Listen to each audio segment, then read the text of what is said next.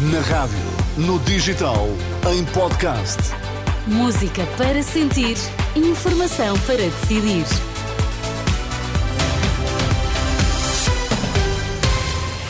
Três minutos depois do meio-dia, vamos às notícias com Carla Finola. Carla, o que é que temos? Olá, viva! Crianças e jovens adicionados a grupos do WhatsApp com conteúdos de cariz sexual e pedófilo. O Ministério Público confirma a Renascença a investigação ao caso de alegado favor às gêmeas tratadas com medicamento de 4 milhões. Vamos às notícias, edição do meio-dia.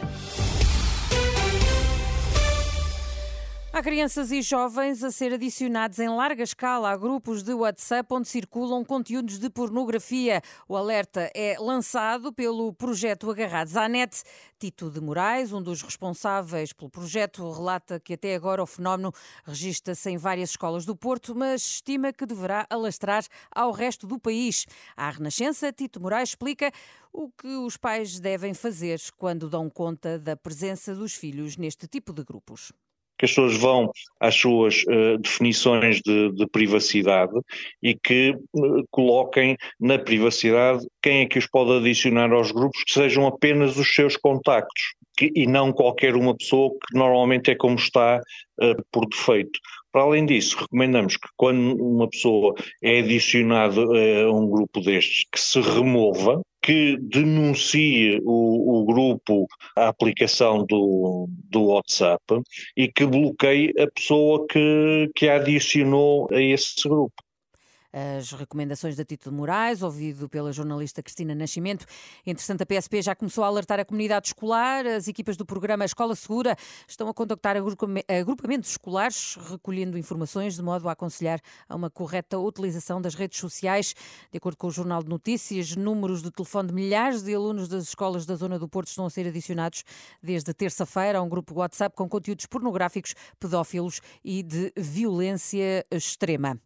Nada está definido. O PSD nega ter estabelecido já contactos para uma coligação pré-eleitoral.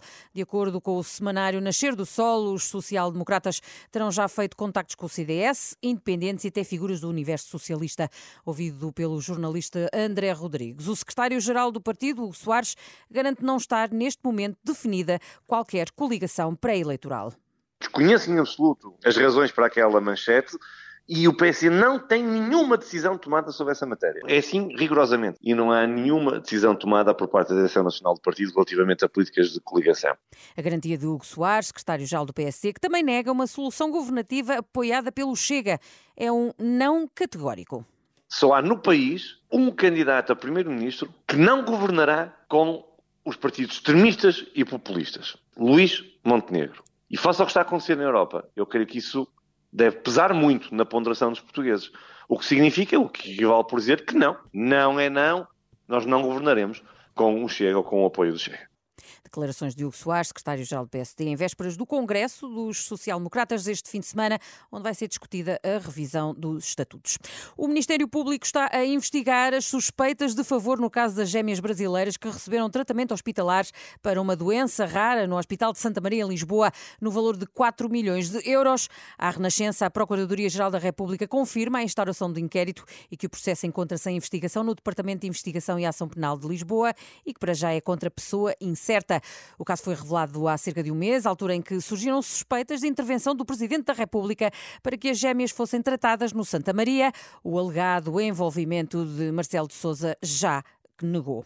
E no Médio Oriente, a ajuda humanitária já está a entrar em Gaza, pelo menos 90 caminhões atravessaram a fronteira de Rafah, isto numa altura em que vigora um cessar-fogo temporário que teve início às 5 da manhã, hora de Lisboa. Entretanto, havia sido reportada a violação do cessar-fogo na cidade de Eilat, no sul de Israel, mas agora o município veio explicar de que se tratou de um falso alarme. De acordo com o Jerusalem Post, afinal não houve intrusão de um drone, as sirenes soaram na cidade israelita, mas por movimento suspeito no espaço aéreo da cidade não foi feita uma interseção, cita o jornal. Obrigada, Carla Fino, e até já. Até